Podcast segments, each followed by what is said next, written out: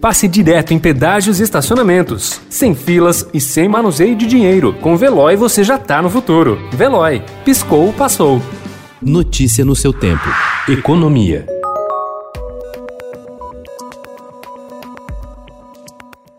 O mercado imobiliário na cidade de São Paulo confirmou a trajetória de recuperação em setembro, com expansão dos lançamentos e vendas na comparação anual, de acordo com pesquisa do Sindicato da Habitação, que monitora imóveis residenciais novos. Com a alta na demanda, os preços dos imóveis também têm subido nas últimas semanas, com a retirada de descontos. Mais de 17 milhões de brasileiros que começaram a receber o auxílio emergencial a partir de maio podem não ser contemplados com todas as nove parcelas do benefício prometidas pelo presidente Jair Bolsonaro. A equipe econômica já alertou que nenhum pagamento será feito em 2021, ou seja, os beneficiários só receberão os repasses em 2020. O tema deve ser alvo de judicialização e gerar um passivo para a União, caso as famílias busquem todas as parcelas a que teriam direito se tivessem tivessem sido admitidas antes do programa. O total de beneficiários chega a 67,7 milhões. Além do impasse sobre o pagamento das nove parcelas do auxílio emergencial a quem foi admitido no cadastro a partir de maio, o governo deve assistir ao aumento no número de ações judiciais devido a bloqueios e cancelamentos que vêm sendo realizados pelos órgãos de controle.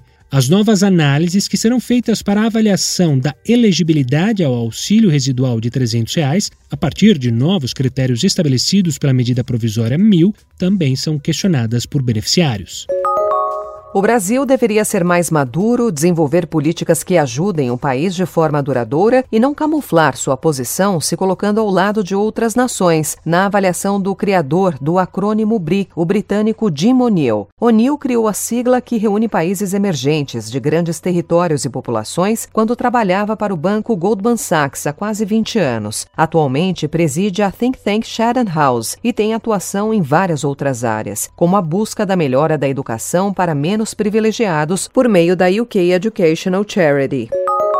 Ainda é cedo para apontar se o trabalho remoto se tornará regra pós-pandemia, mas executivos e especialistas em recursos humanos já têm uma certeza: o fim das fronteiras físicas do trabalho está ajudando a tornar as vagas mais inclusivas e abrindo portas para a descoberta de novos talentos. E estar aberto ao home office será uma vantagem tanto para empresas quanto para quem está em busca de um novo emprego. Notícia no seu tempo. Pegando a estrada ou só indo no shopping? Com o Veloy você já está no futuro e passa direto em pedágios e estacionamentos, sem filas, sem contato e sem manusear dinheiro. Aproveite 12 mensalidades grátis e peça já o seu adesivo em veloy.com.br.